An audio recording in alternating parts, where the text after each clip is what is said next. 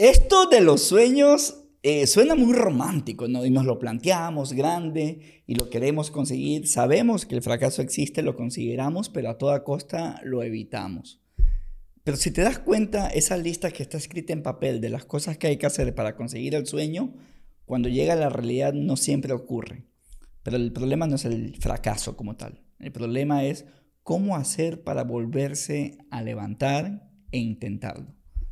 Bienvenidos nuevamente a un episodio más de Anormales. Mi nombre es Millán y bueno, es un espacio en donde conversamos entre amigos sobre las situaciones en las que pensamos que no encajamos en el molde.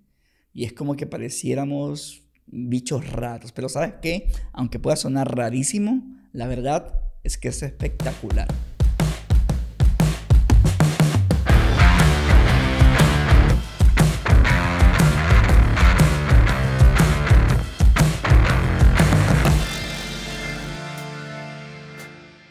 Y te cuento una anécdota. Nos habíamos planteado correr 100 kilómetros sin parar en el sitio más frío del planeta, la Antártida, el Polo Sur.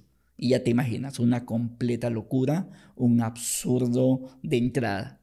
Pero armamos un equipo y nos convertimos en investigadores. Y cada día que pasaba en este proyecto, nos íbamos convirtiendo en más y más y más expertos en el tema.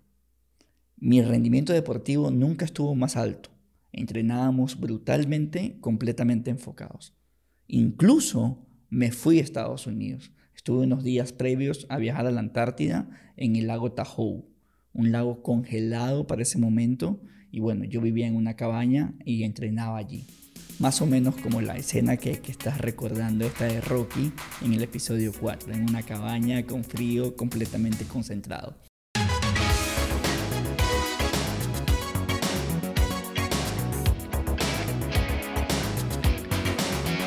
Eso hice yo. Y estábamos listos. Pero cuando llegamos a la Antártida, me di cuenta de algo impresionante. Por más que te sientas listo y preparado y en el rendimiento más alto posible, siempre tienes dudas. Dudas a fallar. Pero creo que más complejo que eso, o incluso más profundo, es no saber si fallas, cómo volverte a levantar. Y ahora que ya recordamos a, Rocky, quiero contarte la historia de Silvestre Stallone. Desde que llegó a la Tierra, tuvo una mala praxis. Y eso desencadenó en una parálisis facial en la parte izquierda, aquí en el mentón. Pero bueno, el tipo había resuelto llegar a las grandes ligas. Hizo de todo en el camino. Trabajó en lo que te imaginas y quizás en lo que no te imaginas. Incluso fue actor porno. Pero resolvió escribir un guion.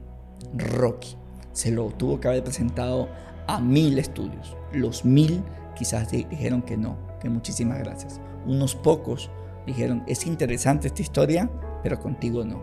Te podemos pagar, pero tú no eres el protagonista y no era negociable para él. O era el guion más él o nada. Incluso llegaron a plantearle, ok, te pago un poco más, no pasa nada, pero tú no vas. Y la respuesta fue inmediata, no, esto viene en combo. Es guion más el protagonista. 1975 se estrena Rocky con Sylvester Stallone como el protagonista. Fue el impacto tan grande que incluso esa película fue nominada a los Oscars y nominada en tres categorías: mejor película, mejor director y mejor guion como tal. Y esto, como sabes, acabó en Rocky 2, 3, 4, 5 y demás. ¿Por qué te lo cuento? Porque de eso mismo se trata el sueño en perseguirlo, pero saber que el fracaso es parte de. Esa creo que es la parte más importante. Y dejar de pensar que los sueños es un camino para ir de sí en sí, brincando de sí en sí. Eso no va a pasar, pana. Olvídate por allí. El fracaso y el intento es parte de. Pero lo que más miedo te va a dar son dos preguntas. La primera, si lo aflojas, es ¿y por qué no hice un intento más?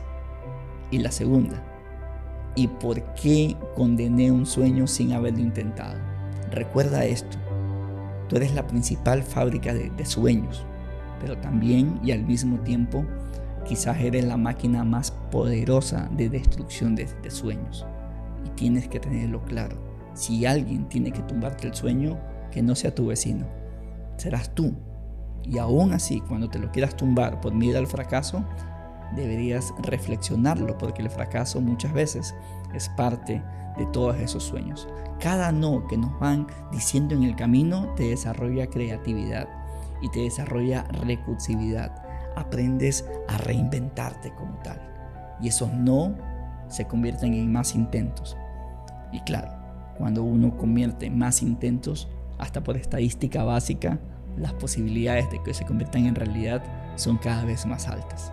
Así que te mando un abrazo, muchísimas gracias por este tiempo y ya sabes, encuéntranos en todas nuestras redes porque estamos creando contenido diario y contenido positivo, contenido que suma precisamente y motiva precisamente a las personas que están hoy con dudas si intentar o no algo en sus vidas. Te mando un abrazo.